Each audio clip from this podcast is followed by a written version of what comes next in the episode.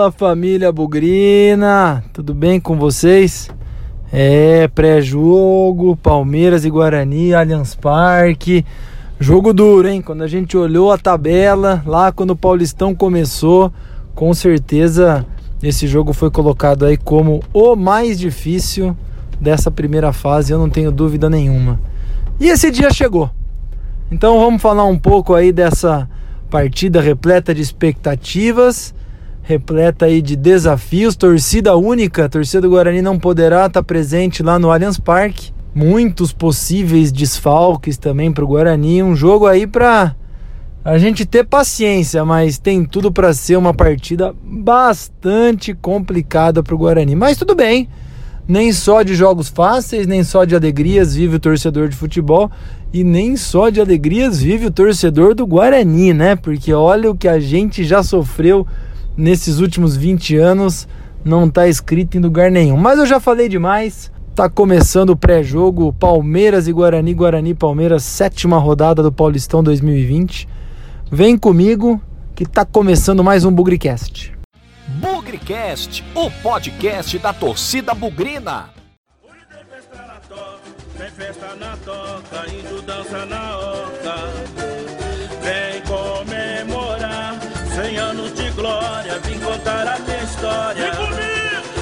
comigo festejar, tem festa na toca, indo dança na oca. Vem comemorar 100 anos de glória, vim contar a minha história. Vem comigo festejar. Passando mais uma vez aqui, pessoal, para fazer aquela convocação, aquele pedido, aquela parceria que você, já torcedor do Guarani, ouvinte do Bugricast, tem conosco. Ajuda a gente a crescer, ajuda a gente a ser cada vez mais presente aí como uma plataforma de referência entre os clubes de futebol do Brasil, um veículo não oficial. Bugricast tem feito aí bons números. Aliás, gente, na última semana o Léo, o Vitor Rede, o Matheus e eu traçamos o Lucas, Lucas, irmão do Léo, não posso esquecer de você também, Xará. Nós montamos as nossas metas para 2020 temos algumas coisinhas agressivas e contamos com a participação de vocês. E uma das formas de vocês participarem e alavancarem aí o crescimento do Bugricast, obviamente, é sendo nosso seguidor.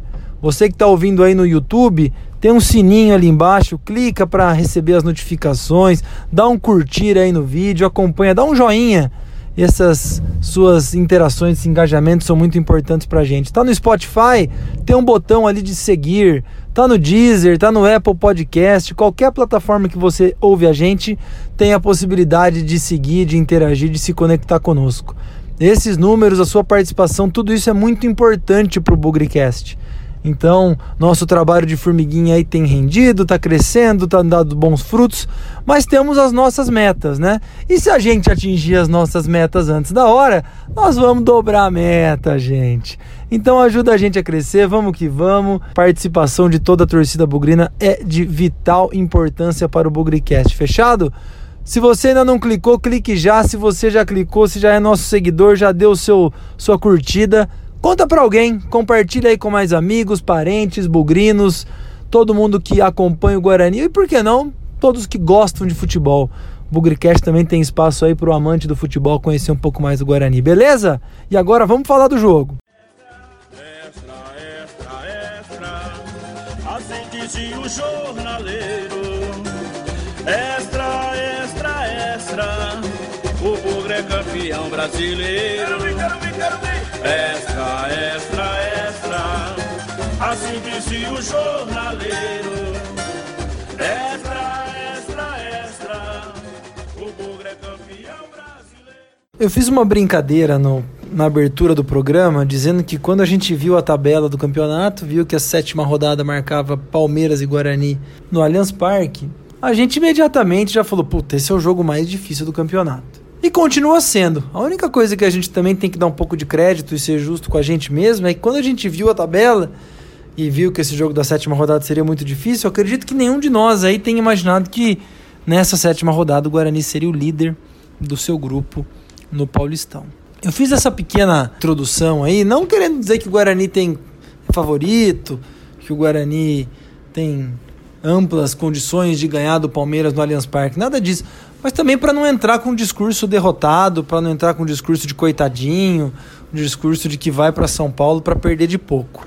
Vai ser um jogo difícil, ninguém tem dúvida disso. Vai ser provavelmente aí um dos melhores elencos do Brasil contra a gente. Você olha o banco de reserva, você olha os titulares, é um monte de jogador craque. E provavelmente só o Dudu ganha o dobro da folha salarial do Guarani nesse Campeonato Paulista. Fora todos os outros jogadores que a gente tem lá, a comissão técnica deles. Então é, é, uma, é um desnível muito grande. Inclusive, me fez lembrar uma, um comentário que eu ouvi no jogo contra o Novo Horizontino sábado, de um grande bugrino que estava do meu lado, Raul Celestino Soares. Ele falou: Olha, hoje em dia, claro que existe time grande, time pequeno, mas a, a distinção agora é entre time rico e time pobre. Então, nós vamos ter um bom exemplo aí de, uma, de um duelo entre um time rico e um time pobre. Deixado isso de lado, isso, isso posto, vamos falar do Guarani em si, a formação, as expectativas para o time que vai enfrentar o Palmeiras. São muitos desfalques, a gente não pode esquecer que Pablo saiu do jogo contra o Novo Horizontino com reclamando de dores musculares, Igor Henrique também teve alguma fadiga no final, Júnior Todinho saiu porque não estava 100%, Rafael Costa com problemas musculares, talvez esse o mais grave de todos, Crispim também bem debilitado, próprio Giovani voltando de lesão. É um Guarani que não vai para São Paulo nas suas plenas condições físicas. Carpini insiste muito nisso, que quer escalar sempre quem está 100%. Claro que é, não quer dizer que todos esses nomes de jogadores que eu coloquei aqui não vão para o jogo. Alguns vão. Acredito que o Pablo vá para o jogo. Acredito até que o Júnior Todinho vá para o jogo.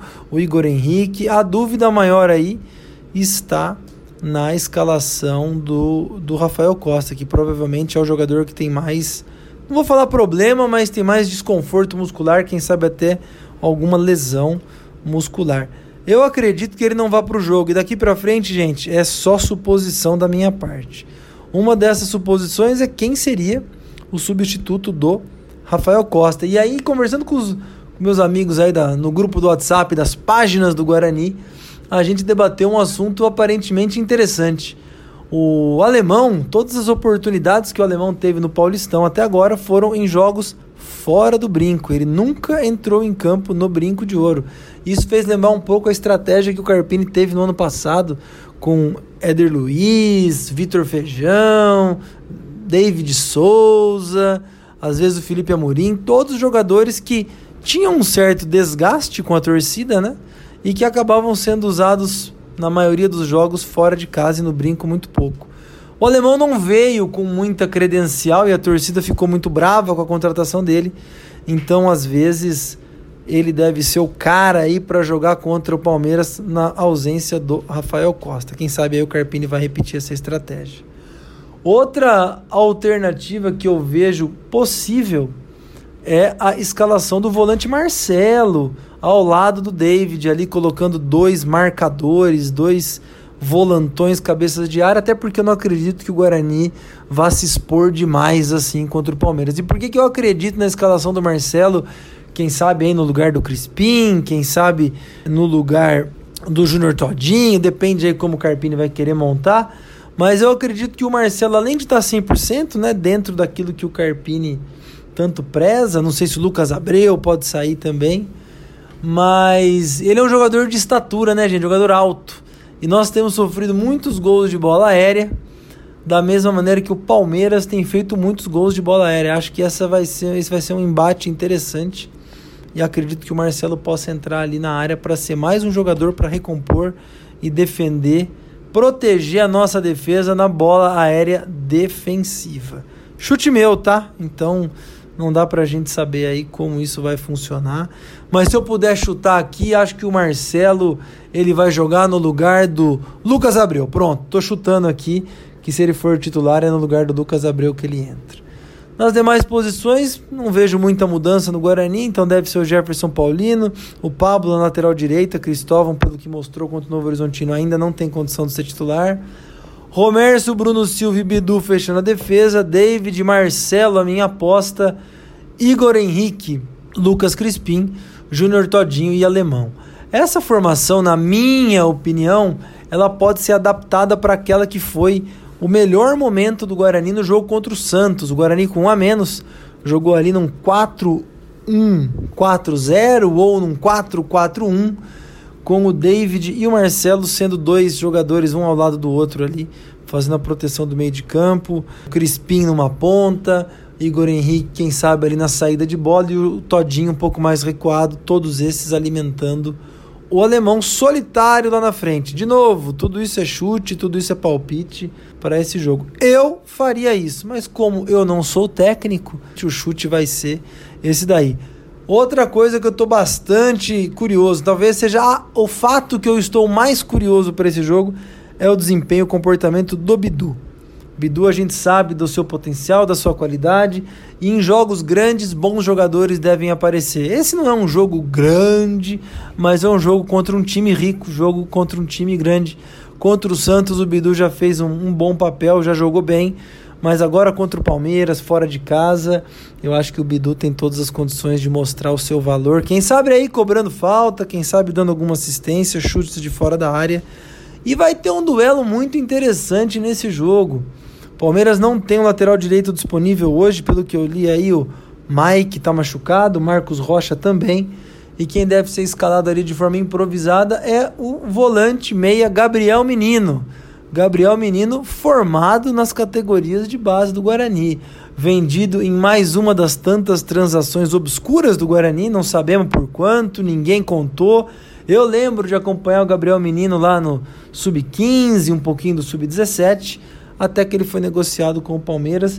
Parece que o Guarani ainda tem direitos federativos do Gabriel Menino, não sei se são 20 ou 30%, mas foi um acordo feito aí que ninguém ficou sabendo direito. E eu tô curioso para ver esse embate porque é o Bidu da base do Guarani contra o Gabriel Menino da base do Guarani, né? E vamos mostrar aí que o nosso garoto, vamos fazer fé que o nosso garoto Bidu leve vantagem em cima desse jogador aí que tem muitas expectativas em cima da imprensa, é, em cima dele, do Gabriel Menino por parte da imprensa e da torcida do Palmeiras. Quem sabe quem tá indo pro estádio lá ver, ver Gabriel Menino vai acabar vendo um, uma boa exibição do Bidu. Quem sabe? Acho que o jogo para mim vai ser muito difícil e a minha maior expectativa é ver aquilo que o Bidu pode trazer para o Guarani. Vamos aproveitar então e emendar aqui quais são as expectativas, quais são as análises que o adversário, o outro lado desse confronto tem. Nós chamamos aqui, convidamos o Conrado, ele que é responsável pelo site Verdazzo, Verdazzo, dois E's, Verdão em italiano. É, ele vai falar um pouco sobre esse jogo, um pouco sobre o que ele espera do duelo Palmeiras e Guarani.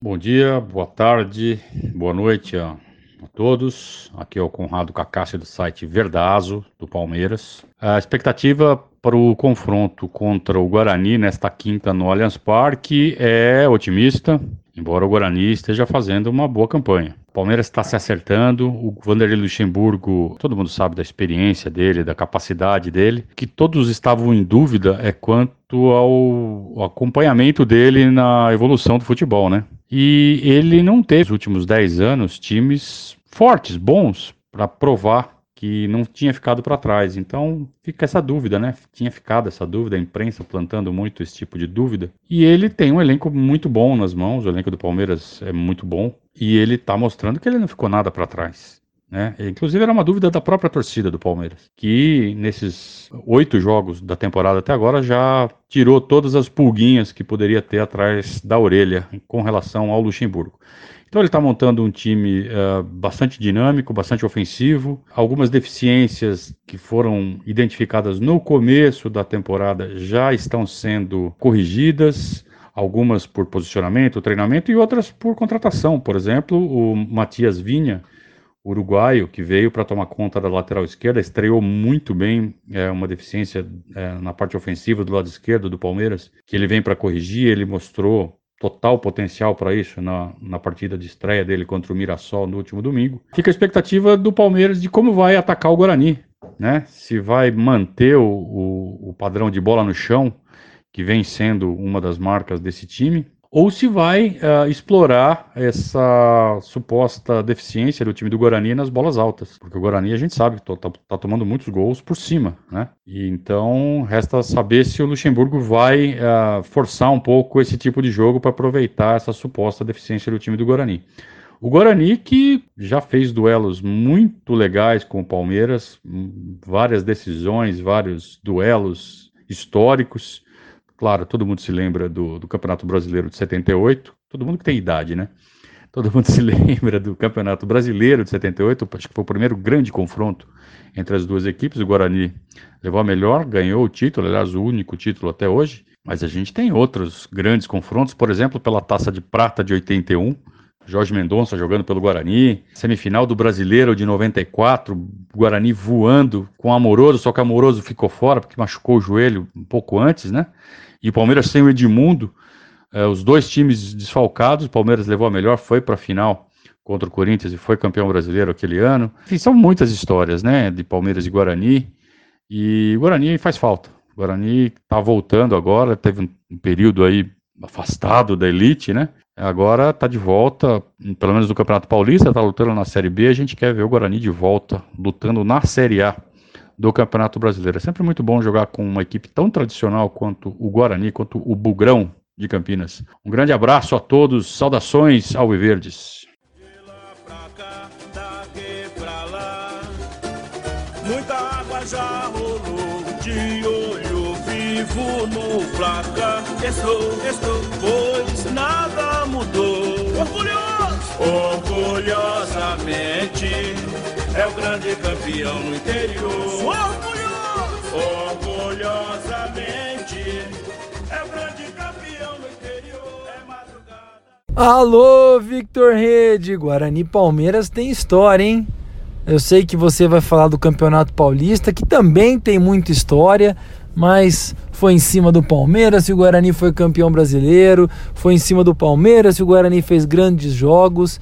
Então, conta pra gente um pouco mais o histórico desse confronto, partidas memoráveis, partidas inesquecíveis para a torcida do Guarani e um pouco mais de estatística desse confronto tão histórico e tão importante pra gente.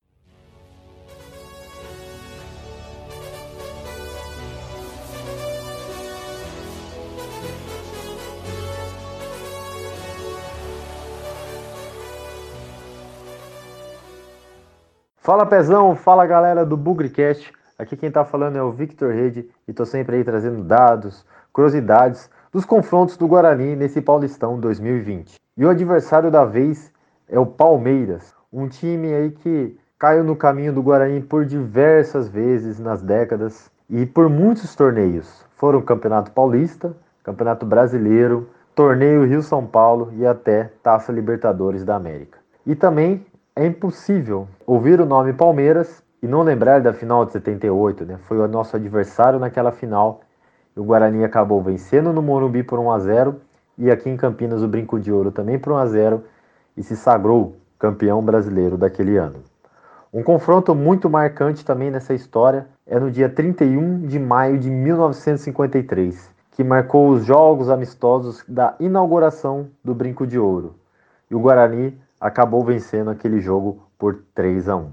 Mas vamos falar aqui de Campeonato Paulista, que é o que interessa, que é o confronto de hoje à noite. E ao longo da história são 126 jogos com 24 vitórias, 36 empates e 66 derrotas. Mas vamos trazer um pouco aqui de alguns confrontos marcantes, recentes, vamos dizer assim, dos anos 90 para cá, em Campeonato Paulista. Começando em 1992, no Brinco de Ouro, o Guarani aplicou uma goleada de 5 a 2 no Palmeiras, com um show de Edilson e Edu Lima. Edilson, ele mesmo, Edilson Capetinha, que depois fez sucesso no Palmeiras, fez sucesso no Corinthians e foi campeão do mundo em 2002 com a seleção brasileira. O grande start da carreira dele, o sucesso da carreira dele começou no Guarani. Em 96, o Palmeiras vinha de uma invencibilidade de 30 jogos, poderia ali ser campeão invicto paulista. Naquela época o Paulista era um campeonato muito longo, ao contrário de hoje, né? Que é apenas 12 rodadas. Naquela época tinha turno, retorno. E o Palmeiras vinha de uma grande invencibilidade.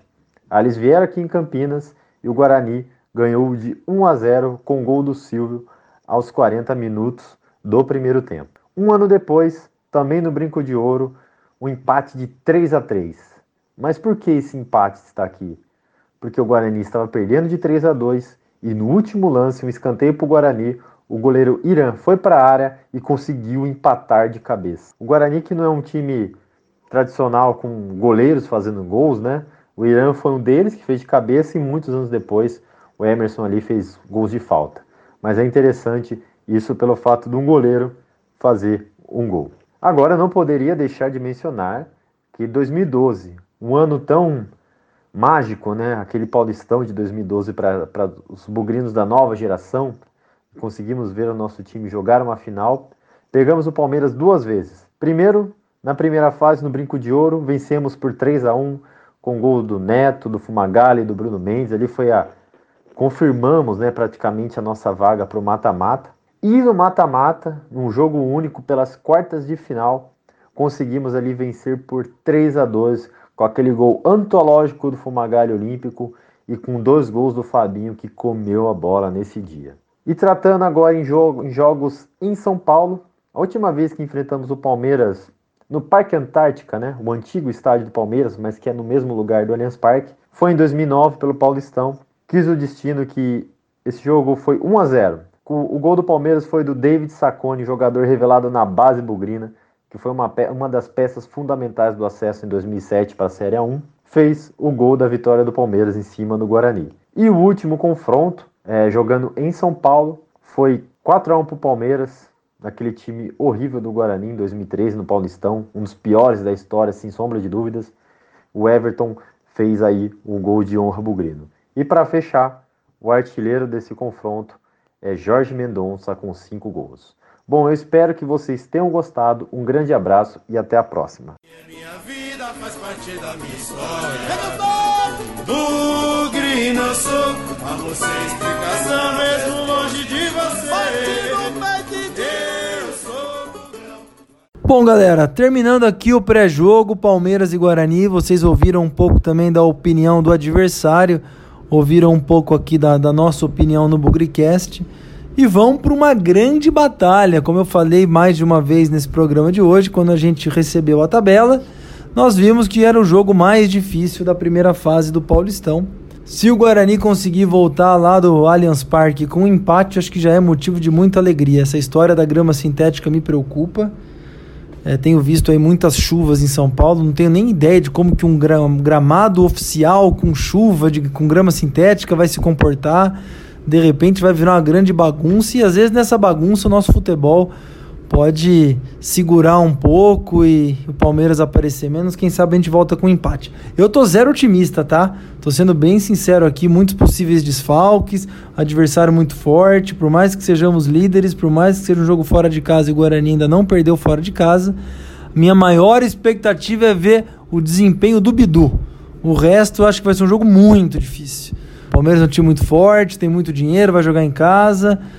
Acho que o estádio não vai estar tá cheio, pelo menos isso vai ajudar um pouco. E vamos ver. O jogo é dentro de campo, como se diz, o jogo é jogado e o lambari é pescado. Mas antes da bola rolar, não estou muito otimista não. Expectativas baixíssimas para esse jogo contra o Palmeiras. Se vier um empate, maravilha. Se o Guarani ganhar, pelo amor de Deus, resultado espetacular. Carpini, confiamos em você, confiamos no elenco.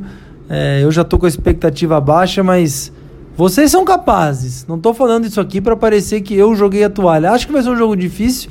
Acho que as chances são pequenas. Mas também não precisamos entrar em campo derrotado. Acho que isso não faz parte do discurso do Carpini, não faz parte do discurso do restante do elenco.